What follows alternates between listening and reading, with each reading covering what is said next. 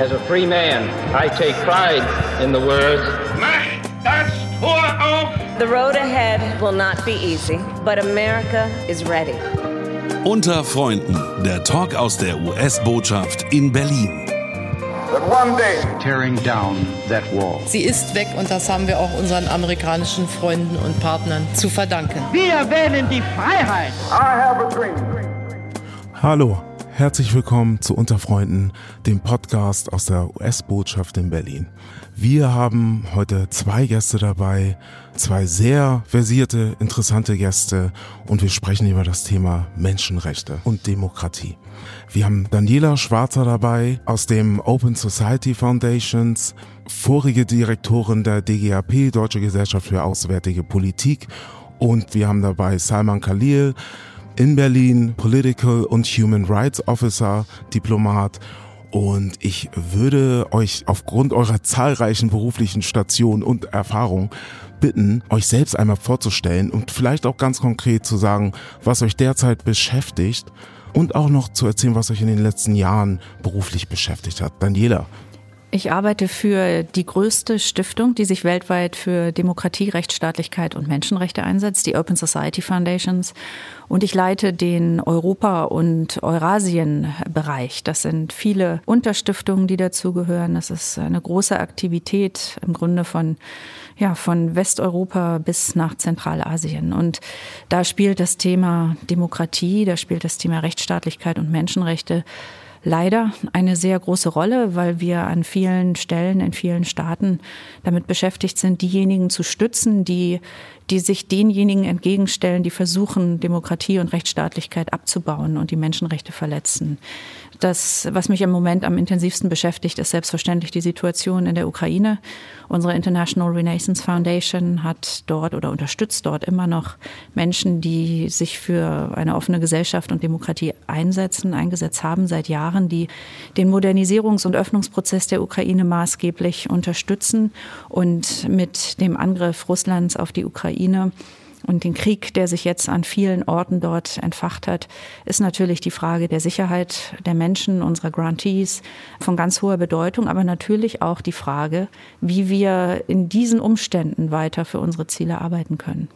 Bevor ich bei den Open Society Foundations angefangen habe zu arbeiten, habe ich die Deutsche Gesellschaft für Auswärtige Politik geleitet. Das ist einer der großen deutschen Thinktanks, der sich mit internationalen Fragen befasst. Und davor war ich drei Jahre im Executive Team des German Marshall Funds.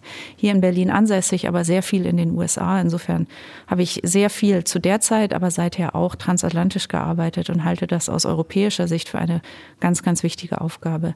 Insgesamt bin ich seit 16 Jahren im Think Tank Politikberatungs Policy-Bereich tätig, immer auf der nichtstaatlichen Seite, aber mit Beratungsfunktionen, nicht nur gegenüber der Bundesregierung und dem Bundestag, das ist die Aufgabe auch natürlich von deutschen Thinktanks wie der DGAP und der SWP, sondern auch in Beraterfunktionen, im Moment bei dem Hohen Beauftragten für Außenpolitik der EU, Josep Borrell. Und für verschiedene EU-Ratspräsidentschaften, Frankreich und Polen gehören dazu. Ich versuche mit zu helfen, dass Europa stärker wird und sehe das immer als Teil des transatlantischen Verhältnisses. Sehr spannend. Äh, vielen Dank, Daniela. Ich freue mich auf das Gespräch. Salman, du bist Human Rights und Political Officer in der US-Botschaft in Berlin. Ich weiß persönlich, dass du viele berufliche Stationen auch in Krisengebieten unter anderem hattest. Möchtest du kurz noch was über dich erzählen? Ja, natürlich. Also es freut mich, dass ich hier bin heute. Diplomat seit 14 Jahren und ich habe Posten in Afghanistan, Pakistan, Indien, Jordanien schon gehabt und in Deutschland seit dreieinhalb Jahren. Mein erstes Jahr war als Austauschbeamter im Auswärtigen Amt. Und ja, Krisen, Krisen habe ich schon viele gesehen. Also ich war auch in Rammstein für die Afghanistan-Flüchtlinge, die da durchgekommen sind. Im Sommer 2021 im vergangenen Jahr. Genau, Sommer 21. Also ich bin auch zuständig für deutsche Innenpolitik. In den letzten Jahren war ich sehr beschäftigt mit ja. Deutschwahlen. Und jetzt heute, seit fast einer Woche bin ich auch beschäftigt mit, also der Krieg in Ukraine. Die ganze Abteilung ist damit beschäftigt, die ganze Botschaft ist damit beschäftigt. Und persönlich in Deutschland geboren, 1986 nach Amerika als Immigranten ausgeflogen und ja, jetzt wieder zurück in Deutschland. Ich bin gespannt, auch nochmal über deine Einwanderungsgeschichte ja. in die USA zu erfahren. Darauf kommen wir zu einem späteren Zeitpunkt nochmal zu sprechen. Daniela, ich würde gerne nochmal auf dich zurückkommen. Du hast über das Demokratieverständnis und die Demokratiebestrebung, die man immer wieder tagtäglich quasi aufholen muss. Ich glaube, das habe ich so verstanden. Kannst du uns sagen, womit ihr euch konkret in der Open Society Foundations beschäftigt? Wir sind ein Förderer von Zivilgesellschaft. Das heißt, wir unterstützen nichtstaatliche Organisationen, NGOs. Wir unterstützen Medien, Journalisten, aber auch Wissenschaftler, Thinktanks, alle möglichen Einrichtungen, die sich im weitesten Sinne für offene Gesellschaften, Demokratie, Rechtsstaatlichkeit, Menschenrechtsfragen einsetzen. Und das hat von Land zu Land eine jeweils ganz unterschiedliche Ausprägung. In Europa natürlich unterstützen wir auch diejenigen, die sich für ein starkes und demokratisches Europa, eine Europäische Union einsetzen, die diesen Prinzipien gerecht wird. Und wir haben natürlich innerhalb der EU auch mit den Staaten zu tun, die Rechtsstaatlichkeit abgebaut haben, wie Polen und Ungarn. Also wenn man dann weiter nach Zentralasien schaut, da haben wir natürlich völlig andere politische Bedingungen, in denen diejenigen, die wir unterstützen, unter ja viel schwierigeren Umständen arbeiten müssen. Mhm. Wir haben auch noch andere Instrumente, die wir einsetzen können, neben der philanthropischen Förderung. Wir arbeiten mit externen Partnern, aber auch mit eigenen Teams im Bereich Strategic Litigation. Also wenn es quasi darum geht, mit rechtlichen Schritten Menschenrechte durchzusetzen oder bei anderen Themen über Rechtsmittel zu unterstützen. Da sind wir letztendlich mit transatlantischen Teams sehr engagiert, auch in der Region Europa und Eurasien. Und wir können natürlich auch selber in der Policyarbeit eine Rolle spielen. Das heißt, wir treten auf nach außen hin. Wir sind also eine Stiftung, die sich als Political Philanthropy versteht, also die nicht nur beiseite steht und sagt, äh, wir geben ein bisschen Geld und ansonsten halten wir uns raus, sondern wir versuchen schon auch unsere Position in die Debatte sehr klar mit einzubringen. Und das tun wir in Europa, aber natürlich auch über den Atlantik hinweg und in anderen Weltregionen. Das ist sehr faszinierend. Das heißt, ihr seid auch direkt am Menschen dran. Kann man das so sagen? Wir sind sehr nah an den Menschen dran und deshalb haben wir beispielsweise in Europa auch so viele Stiftungen. In meiner Region allein sind das im Moment zwölf Stück und die arbeiten sehr, sehr lokal. Und dieses lokale Wissen, was wir haben, versuchen wir natürlich zu transportieren.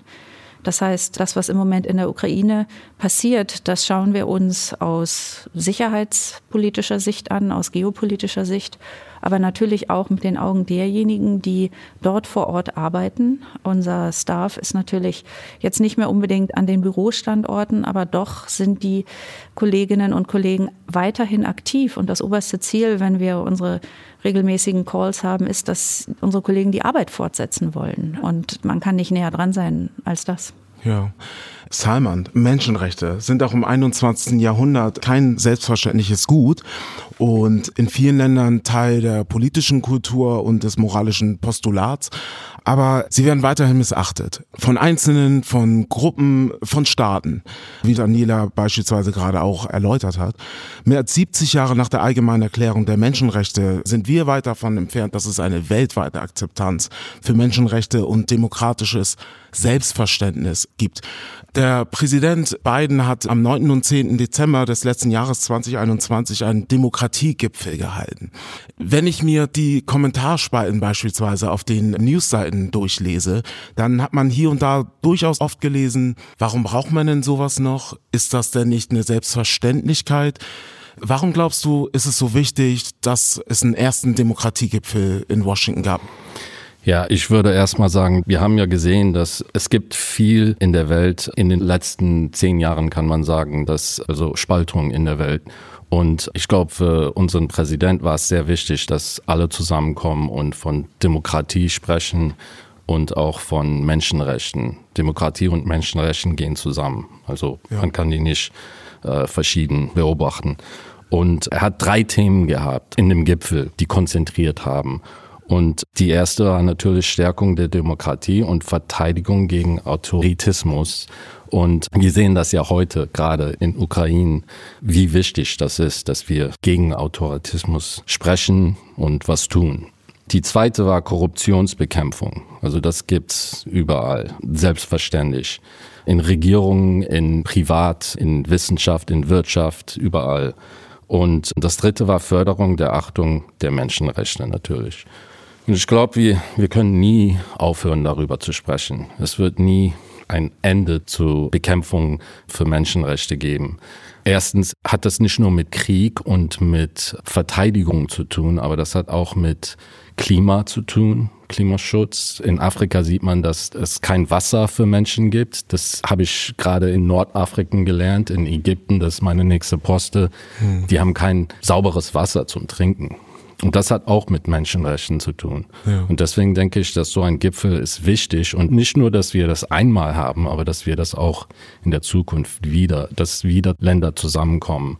Deutschland war auch dabei und alle haben zugestimmt und alle haben gesagt, dass was die machen wollen in der Zukunft für Menschenrechte. Und ich glaube, in der Zukunft, in den nächsten Jahr oder zwei Jahren oder so, kommen die wieder zusammen und dann gucken die, wo gab es Erfolg und wo müssen die noch weiterarbeiten.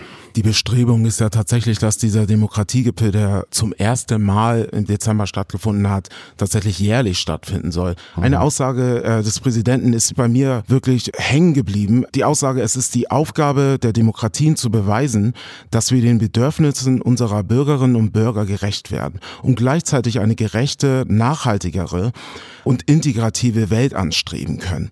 Daniela, du hast bei den Open Society Foundations, bei der GMF, den German Marshall Fund, der Deutschen Gesellschaft für Auswärtige Politik äh, in zahlreichen Stationen dich immer wieder mit Demokratiebestrebung transatlantisch in Europa, in Eurasien, wie du gesagt hast, beschäftigt. Für mich kommt die Frage auf, zum einen haben wir dieses Selbstverständnis im Westen und dann haben wir wieder andere Staaten, die diese Bestrebung nicht befürworten. Also wir hatten bei dem Demokratiegipfel 110 Staaten dabei, somit nicht alle Staaten.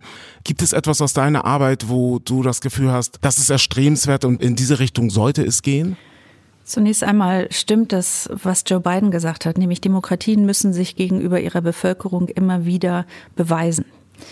Und gerade in der Pandemie haben wir erlebt, wie manche autoritären Regime erstmal in der Pandemiebekämpfung scheinbar besser dastanden und durch harten Durchgriff, durch die Beschränkung von Bürgerrechten im Prinzip äh, ja, Freiheiten eingeschränkt haben und dadurch vielleicht kurzfristig in der Pandemiebekämpfung bessere Erfolge hatten. Und das hat zu einer ganz komischen Debatte geführt, ob unser System überhaupt dem standhält, was es verspricht und so weiter. Mhm.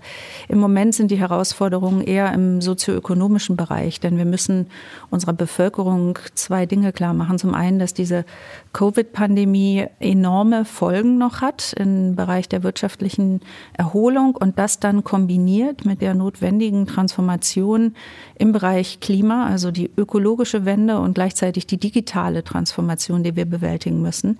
Und das bedeutet Veränderung für Menschen. Das bedeutet, dass manche das Gefühl haben werden, ich gehe hier irgendwie verloren und ich werde entkoppelt. Und das ist die große Aufgabe, die Demokratien im Moment zu bewältigen haben.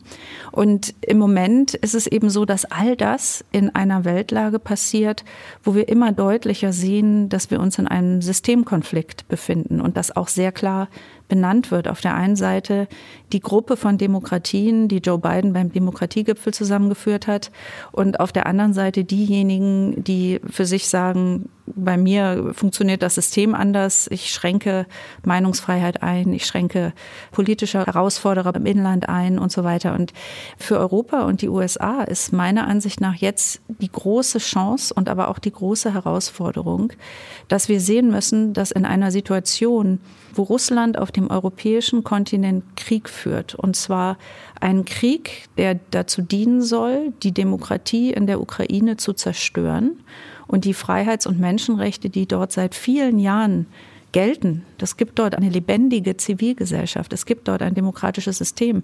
Wenn gewählt wird, verändern sich die Machtverhältnisse. Und das gefällt Russland natürlich alles nicht. Und da müssen wir sehr klar zusammenstehen und sagen, auf welcher Seite seid ihr und wofür steht ihr? Und ich finde es bemerkenswert, dass in den letzten Tagen europäische politische ja, Verantwortliche diesen Konflikt sehr klar so definiert haben. Nämlich es geht nicht darum, dass Russland sein Territorium erweitern will, das ist auch ein Ziel Wladimir Putins, sondern worum es geht, ist die Verteidigung der Demokratie auf unserem Kontinent. Und das hat Kanzler Olaf Scholz im Bundestag in einer Rede gesagt, die eine Wende in der deutschen Außenpolitik eingeleitet hat. Und das hat zwei Tage später der französische Staatspräsident Emmanuel Macron mit im Grunde den gleichen Worten gesagt. Und wir sehen also, dass sich diese Trennlinie neu zieht. Und interessant war die Abstimmung in der UN-Vollversammlung, in der 141 Staaten den Krieg Russlands in der Ukraine aufs schärfste verurteilt haben und nur fünf Wenige. das nicht gemacht haben. Einige haben sich enthalten, das ist auch interessant zu gucken, wer das war, mhm. aber nur fünf haben dagegen gestimmt. Und das ist ein neues Kraftverhältnis weltweit. Ja, ein neues Kraftverhältnis. Salman, wie sind deine Eindrücke dazu? Also einer von den fünf Ländern war ja Russland. Ne? Genau, genau. Dann kann man sagen vier. Ja. Also ich stimme zu natürlich. Aber wie ich vorher gesagt habe, wenn wir von dem Gipfel gesprochen haben, dass der Krieg ist ein Krieg gegen Menschen, gegen Demokratie, sonst nichts. Und das ist ein Krieg von Putin. Und deswegen ist es wichtig, dass wir weiter von Menschenrechten sprechen und von Demokratie. Ich glaube, wir sprechen ein bisschen später von Erfolge und da habe ich auch was mit ja. Ukraine zu sagen, aber. Du verrätst ja. hier gerade unseren Plan. ja. ja, wir sprechen auch noch mal über Erfolge. Damit die Zuschauer dabei sind. Ne? Richtig. Okay. Ich würde gerne noch mal zu den Vereinten Nationen zurückkommen. Wir haben ähm, durchaus auch eine öffentliche Debatte, ob die Vereinten Nationen in ihrer Form nicht auch obsolet sind, ob die Vereinten Nationen noch vonnöten sind auf dieser Erde. Ich denke, dass die vergangenen Wochen, wir befinden uns jetzt Anfang März 2022, durchaus gezeigt haben, wie Daniela auch gerade nochmal erläutert hat, dass nicht nur der Sicherheitsrat, sondern auch der Human Rights Council bei den Vereinten Nationen in New York absolut vonnöten sind. Daniela, was würdest du sagen, was sind die wichtigsten Aufgaben des Menschenrechtsrats? Es ist zum einen Öffentlichkeit zu schaffen für das Thema und das heißt nicht nur die Themen zu setzen, also wie wichtig sind Menschenrechte für uns alle, sondern durchaus auch zu zeigen, wer stellt sich denn dagegen? Wer stimmt nicht mit. Und das sehr deutlich anzuprangern und auch die Hintergründe offenzulegen. Das können vielleicht die Vereinten Nationen als Institution nicht in voller Art und Weise tun, aber es gibt sehr viel Berichterstattung darüber und ich glaube, es ist sehr, sehr wichtig, dass durchleuchtet wird, wann es zu Entscheidungen kommt, die dazu dienen, Menschenrechte zu stärken und wann auch Entscheidungen verhindert werden. Mhm. Denn das liegt offen, wo wir alle stehen. Und für mich ist die Frage nicht nur, was kann der Menschenrechtsrat erreichen, sondern für mich ist das eine viel breitere Bewegung. Ich gucke natürlich sehr stark auf Regierungen, ich gucke sehr stark auf zivilgesellschaftliche Akteure. Und meiner Ansicht nach können wir diese international so wichtige Menschenrechtsagenda nur gemeinsam pushen. Und diejenigen, die gegen die internationalen Normen und wirklichen Rechte verstoßen, müssen angeprangert werden. Und das kann man politisch tun, man kann mit rechtlichen Mitteln vorgehen. Und es ist wichtig, diese Debatte global zu führen, aber genauso muss sie im sehr Konkreten geführt werden. Und da müssen wir dann in einzelne Länder reingucken, in einzelne Menschenrechtsverletzungen und äh, ja, als Watchdog fungieren, um diese Verbrechen anzuprangern, aber gleichzeitig auch die Kosten, also den politischen Preis für diejenigen erhöhen, die diese Politik verantworten. Simon, wie betrachtest du das? Vereinten Nationen, Menschenrechtsrat, ja, ich würde einfach sagen, wir wissen alle, dass wir, die Vereinigten Staaten, wieder zurück in den Menschenrechtsrat dieses Jahr gekommen sind. Und natürlich ist es wichtig, aber ich würde sagen, dass das Wichtigste ist, wie du gesagt hast, Daniela, dass es muss auf Englisch Accountability geben. Ne? Also Länder müssen Verantwortung, Verantwortung genau, Länder müssen Verantwortung haben, um nicht nur im Menschenrechtsrat und in VN darüber eine Debatte zu haben, aber auch was machen. Also das ist sehr wichtig. Hm. Und ich glaube, deswegen ist es auch wichtig, dass wir zurück in den Rat getreten haben. Ja, ich glaube, da kann man nur zustimmen. Ich würde, bevor ich zu einem anderen Thema gehe, nochmal über die Verantwortung sprechen und die Tatsache, dass wir Staaten haben, die kein Interesse haben, keinen Ansporn haben, Demokratie in ihren Ländern zu festigen. Wie kann man damit umgehen? Daniela, wie kann man damit umgehen, dass man mit Menschen, mit Staaten, mit Gruppierungen zu tun hat, die kein Interesse daran haben, am Tisch Platz zu nehmen? Es ist immer sehr wichtig, Staaten nicht nur als die amtierende Regierung zu betrachten, sondern ein Staat ist die Regierung, es ist aber auch die Gesellschaft. Es sind die Einzelnen, die in dieser Gesellschaft leben. Und sehr oft sieht man, dass das Bild absolut nicht kongruent ist zwischen dem, was an der Spitze eines Staates passiert, gerade dort, wo autoritäre Tendenzen zunehmen, und das, was sich in der Gesellschaft tut. Und deshalb ist es für Außenpolitik so wichtig, sich eben nicht nur auf Regierungs- und Regierungsbeziehungen zu konzentrieren, sondern eben auch Kontakt zu zivilgesellschaftlichen Einrichtungen zu haben, dass zum Beispiel universitärer Austausch auch mit Staaten gepflegt wird, wo es autoritäre Machthaber gibt, dass es einen regelmäßigen Dialog gibt, dass man versucht, auch die Entwicklungen aus den Ländern mit der Weltöffentlichkeit zu teilen, die positiver Natur sind. Und wir als Stiftung, die in genau diesem Bereich arbeiten, wir versuchen Akteure zu identifizieren, die natürlich dann auch sehr oft auf uns zukommen und sagen, könnt ihr uns unterstützen in unserer Arbeit? Und das kann in den Staaten sein, das kann aber auch außerhalb der Staaten sein. Bei vielen autoritären Regimen gibt es eine sehr starke Diaspora, die in anderen Staaten sitzt und natürlich ganz genau betrachtet, was in ihrem Heimatland passiert und vielleicht gerne zurückkehren möchte. Und ähm, das ist auch nicht zu unterschätzen, was das für einen Einfluss haben kann auf diejenigen im Land, hm. die den Kampf für Demokratie und Menschenrechte weiterführen. Da fallen dann durchaus Länder wie Russland, der Iran und andere Länder ein. Ich würde gerne auf das Thema Desinformation und Hate Speech kommen, weil wenn wir über Einzelakteure und zivilgesellschaftliches Engagement sprechen, ich meine, die sozialen Medien mit der Digitalisierung in den letzten über 20 Jahren nehmen einen immer größeren Raum ein. Nicht nur in Europa, nicht nur in Deutschland, sondern global, weltweit und gestalten sich auch wirklich zu einem Problem.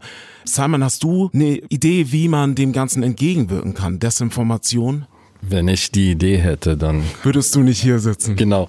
Nein, ich würde einfach sagen, Desinformation sieht man in sozialen Medien ja am meisten und das ist was, das wir in unserem Land gesehen haben während zwei Wahlen und das ist was, wo man mit der Zivilgesellschaft ganz eng arbeiten muss.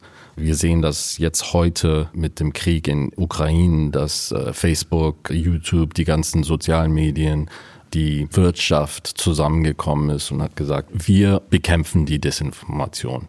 Aber das kann man nicht in einer Woche machen, in einem Tag. Das muss weiterlaufen. Und ich würde auch sagen, da spielt die, wie Daniela gesagt hat, da spielt die Diaspora auch eine große Rolle, weil die haben die Beziehung zu ihren Brüdern und Schwestern und ihre Freunden in dem Land. Das soziale Umfeld, was man zurückgelassen hat. Genau.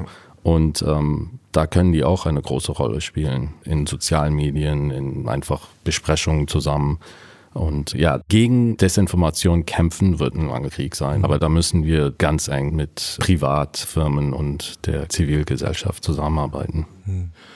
Daniela, nun weiß ich, dass du in deiner Arbeit natürlich mit zivilgesellschaftlichem Engagement tagtäglich zu tun hast. Wenn du an Desinformation und Hate Speech denkst, gibt es da konkrete Beispiele, die du vielleicht bringen kannst?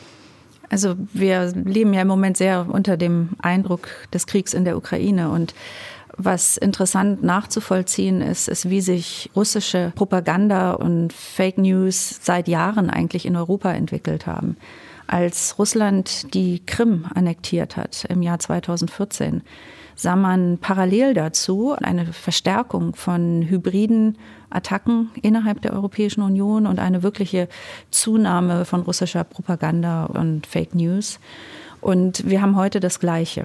Im Moment ist die Europäische Union zumindest und ich denke auch die USA besser aufgestellt, damit umzugehen als noch vor acht Jahren, als das so richtig losging, weil mittlerweile wirklich sehr starke Einheiten geschaffen wurden, sowohl öffentlicher Natur, aber auch nichtstaatlicher Natur, die Fake News identifizieren und zurückverfolgen und quasi aktiv dagegen arbeiten und offenlegen, wo beispielsweise falsche Bilder verwendet wurden oder wo sachliche Fehlinformationen verbreitet wurden. Und man kann sich tägliche Newsletter mhm. über die aktuellen Fake News, die im Netz zirkulieren, zuschicken lassen. Und das ist erstaunlich. Also zum einen, wie sich die Muster alltäglich wiederholen, wie stark die Verbreitung ist und wie gezielt versucht wird, Schwächen in den nationalen Systemen auszunutzen. Denn es geht meiner Ansicht nach dabei immer um zwei Dinge, wenn wir noch mal kurz bei dem Beispiel Russlands bleiben. Zum einen das Image Russlands zu verändern, natürlich zum Positiven aus russischer Sicht mhm.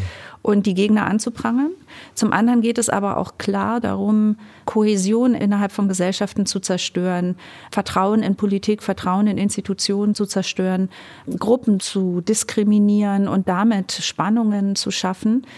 Und wenn man das erstmal durchschaut, ist man erstmal sehr entsetzt, aber dann ist auch klar, wo die Ansatzpunkte sein müssen. Und der erste Schritt ist immer, die Transparenz herzustellen.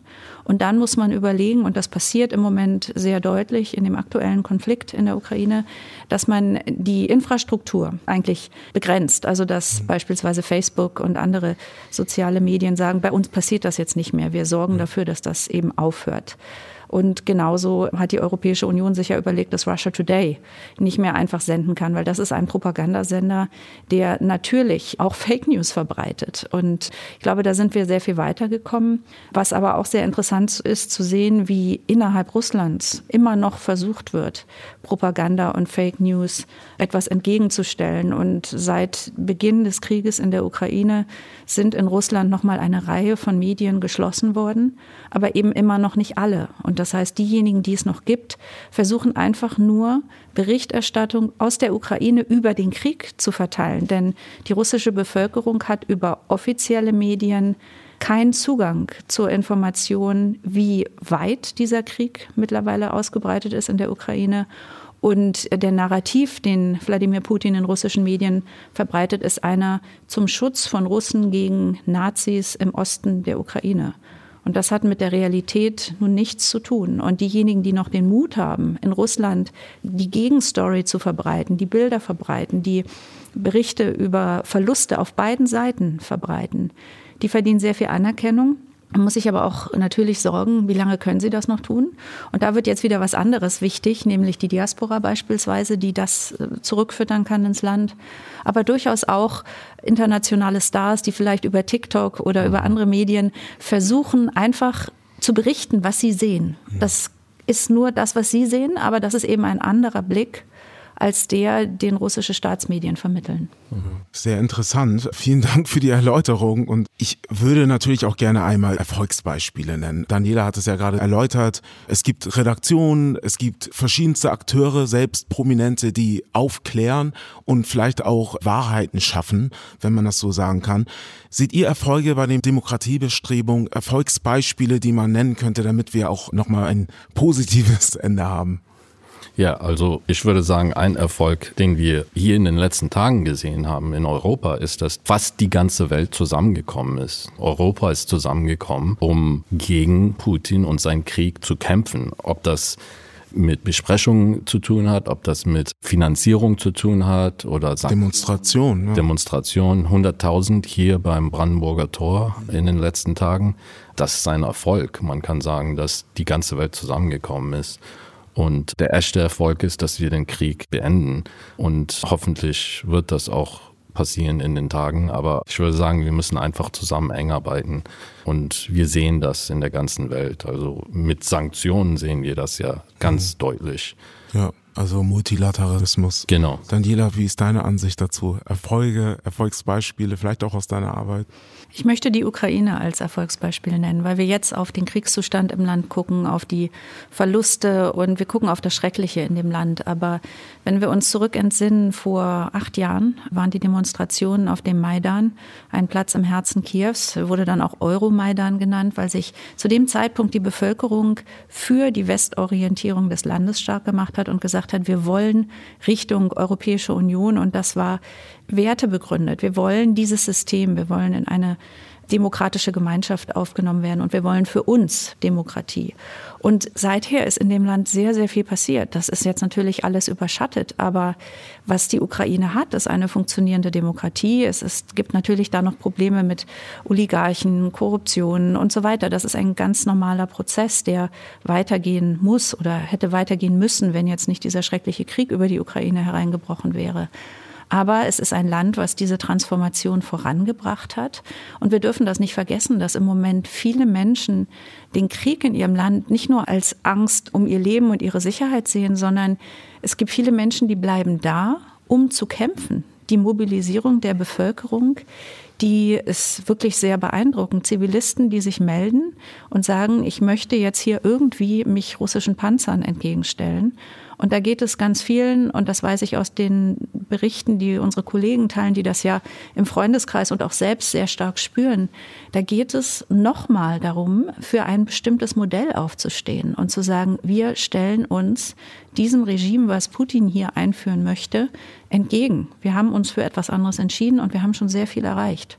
Und es gibt auch sehr konkrete Erfolge aus der Ukraine zu berichten. Beispielsweise wurde dort schon vor einigen Jahren eines der modernsten und transparentesten öffentlichen Beschaffungssysteme etabliert, eben weil das Thema Korruption und so ein, ein großes war, wurde dort eine sehr große Transparenz geschaffen und das wurde kaum wahrgenommen, weil wir eigentlich immer auf andere Geschichten gucken. Aber ich glaube, dass in der Demokratisierungsbewegung, die es in vielen Staaten gibt, auch gerade unter Ausnutzung von technologischen Mitteln sehr viel Innovationskraft steckt und sehr viel erreicht werden kann, was wir in unseren, ich sag mal so, etablierten, schon fast langweiligen Demokratien im Herzen Europas gar nicht so haben.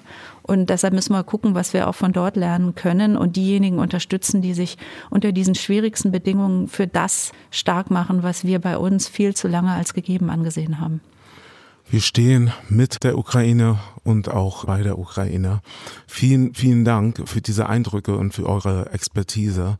Ich gehe sehr informiert aus diesem Gespräch heraus. Vielen Dank Daniela Schwarzer, Geschäftsführerin Open Society Foundations und Simon Khalil, Political and Human Rights Officer in der US-Botschaft in Berlin. Vielen Dank. Dankeschön. Dankeschön. Um das Ganze abzuschließen, gehen wir mal in ein ganz anderes Thema. Daniela, ich würde dich gerne fragen, was bedeutet dir die deutsch-amerikanische Freundschaft? Ich bin Kind zweier Eltern, die 1935 beide in Berlin geboren wurden. Und die Zeit des Zweiten Weltkriegs in Berlin bis zu ihrer Evakuierung und dann die Nachkriegszeit in Berlin erlebt haben.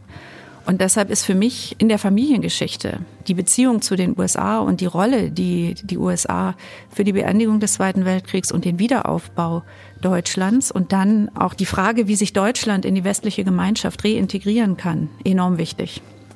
Als Kind bin ich das erste Mal mit sechs, sieben Jahren nach Amerika geflogen. Das war grandios, also nicht nur wegen Disneyland und so, sondern einfach, weil ich etwas gesehen habe, was sowas von anders war als das, was ich in Deutschland kannte. Und ich bin dann einige Jahre in Baden-Württemberg zur Schule gegangen, wo es sehr viele Amerikaner gibt, weil die militärische Präsenz in und um Stuttgart sehr, sehr groß ist. Und deshalb gehörten Amerikaner in Deutschland für mich auch irgendwie zur Jugend mit dazu. In meinem beruflichen Leben sind die transatlantischen Beziehungen quasi eine permanente Achse der Arbeit, denn äh, wenn man sich um Sicherheitsthemen, um Demokratiethemen, Menschenrechtsthemen kümmert, wenn man an der Zukunft Europas arbeitet und gerade für ein starkes Europa wirbt, dann ist es völlig klar, dass das auch eine transatlantische Komponente hat und jetzt in der weltweiten Konfrontation zwischen Demokratien und nichtdemokratischen Regimen haben wir noch so viel Grund mehr, transatlantisch enger zusammenzuarbeiten und immer wieder für eine gemeinsame Sicht auf die Dinge zu werben und das Verständnis füreinander zu schärfen. Denn das gilt für diese Beziehung wie auch für viele innereuropäische Beziehungen. Das Verhältnis, ein gutes Verhältnis muss immer wieder erarbeitet werden. Und gerade für die jüngere Generation ist das wahnsinnig wichtig, über Begegnung, über Austausch erstmal ein Grundverständnis herbeizuführen und dann zu schauen, was können wir eigentlich gemeinsam in der Welt machen. Vielen Dank, Daniela. Simon, gleiche Frage an dich. Was bedeutet dir die deutsch-amerikanische Freundschaft? Ja, also ich kann sagen, ich bin ganz stolz darauf. Ich bin ein Beispiel der deutsch-amerikanischen Beziehung. In Deutschland geboren. Mein Vater hat in der amerikanischen Botschaft gearbeitet, in Deutschland studiert. Eigentlich vor zwei Tagen und 36 Jahren sind wir ausgewandert nach Amerika. Und ich habe immer noch ganz enge Beziehungen mit meinen Freunden, mit Deutschland und ähm, auch zu Schalke. Auch zu Schalke und gerade sehr stolz auf Schalke, dass die dass die endlich Gazprom vom Trikot weggemacht haben. Äh, das ist auch ganz schön. Ja, genau. Also das ist ein Beispiel von Beziehungen. Wir kennen sehr viele. Wir haben Kollegen hier in der Botschaft, in unserer Deutschabteilung im State Department in Washington. Die haben alle Beziehungen zu Deutschland. Die haben entweder hier studiert oder hatten Eltern in der Armee oder sowas. Ne? Und das gibt das schon seit Jahren. Und für mich ist es wichtig, dass wir darüber sprechen und dass wir diese Beispiele zeigen. Das war unter Freunden zum Thema Menschenrechte und Demokratie. Vielen Dank an Daniela Schwarzer und an Salman Khalil. Dankeschön. Danke dir. Unter Freunden, der Talk aus der US-Botschaft in Berlin. It's one small step for man. I have a dream